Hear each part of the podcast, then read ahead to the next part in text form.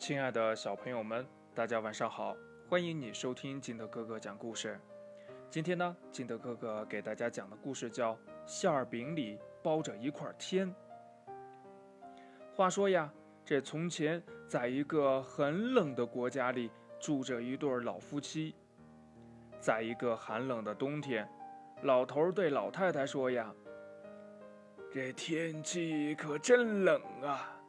要是能吃上一个又香又甜又热乎的苹果馅儿饼，那就好了。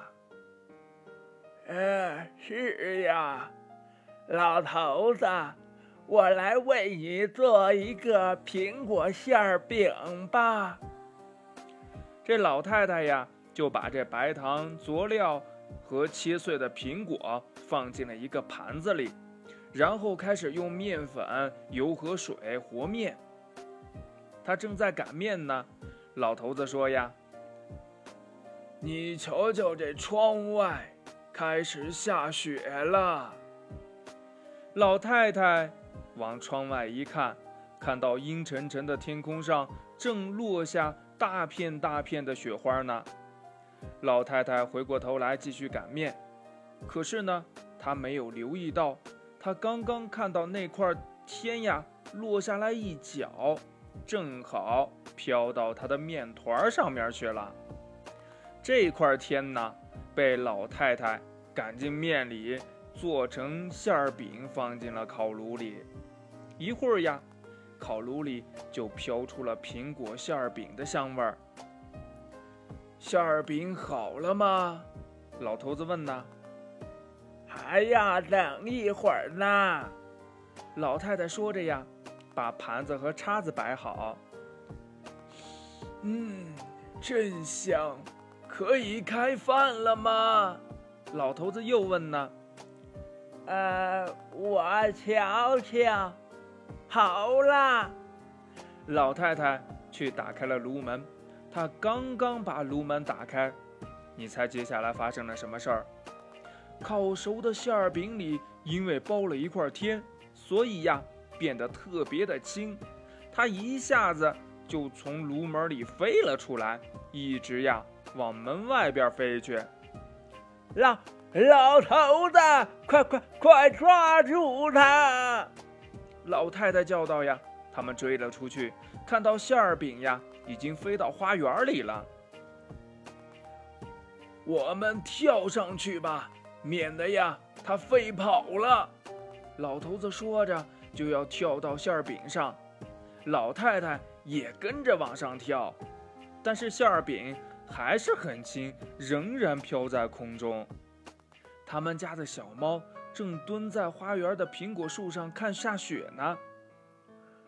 喵咪，快，哎，快拦住我们，别让馅儿饼和我们飞走了。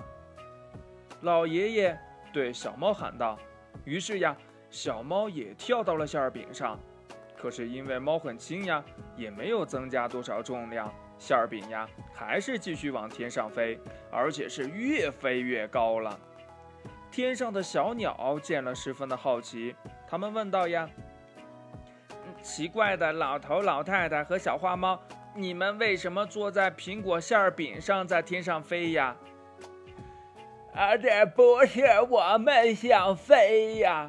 你看看这块馅儿饼，它停不下来呀。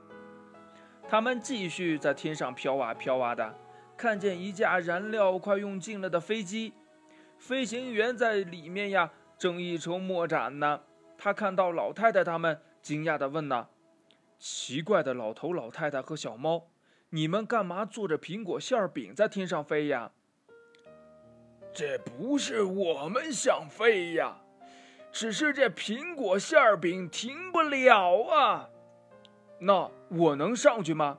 哎，当然可以了，请上来吧。这说不定呀，这馅儿饼就会降落了。于是呢，飞行员也跳到了馅儿饼上，但是馅儿饼还是很轻。他载着老头老太太、小花猫和飞行员继续在天上飞。一会儿呀，他们飞过了一个湖，湖边呢有只鸭子看见了，奇怪的问呐：“你们干嘛做着馅饼在高高的天上飞呀？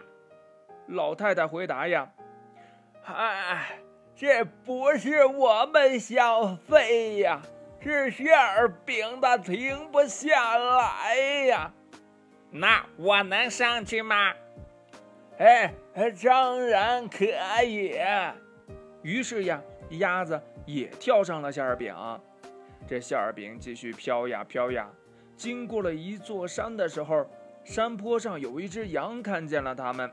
奇怪的问呢：“你你们干嘛坐着馅儿饼在天上飞呀？”“哎，不是我们想飞呀，是馅儿饼停不下来呀。”“ 你那我能上去吗？”“呃，当然可以。”于是呀，这山羊也跳上了馅儿饼。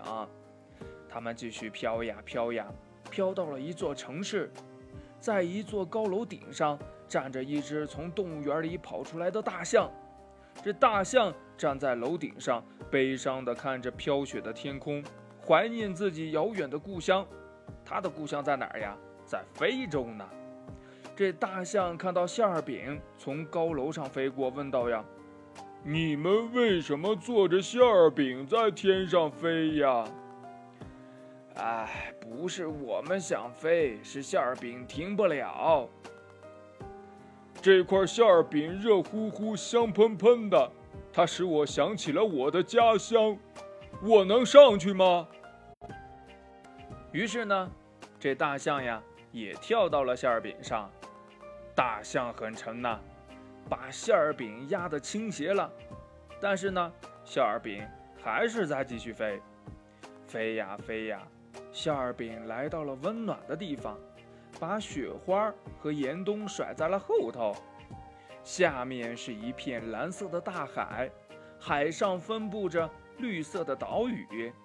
这时候呀，馅儿饼开始凉下来，它慢慢的往下降落。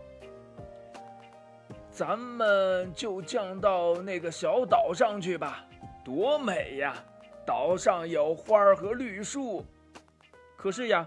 岛上的居民看见馅儿饼往下落，就举起了一块大牌子，上面写着：“呀，本岛没有馅儿饼停放处。”老太太他们只好继续往前飞呀。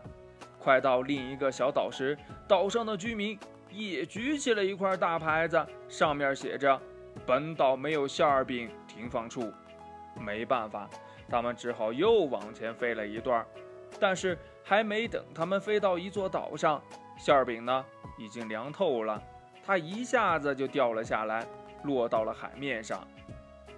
嘿嘿，现在好了，咱们的馅饼成了一座小岛。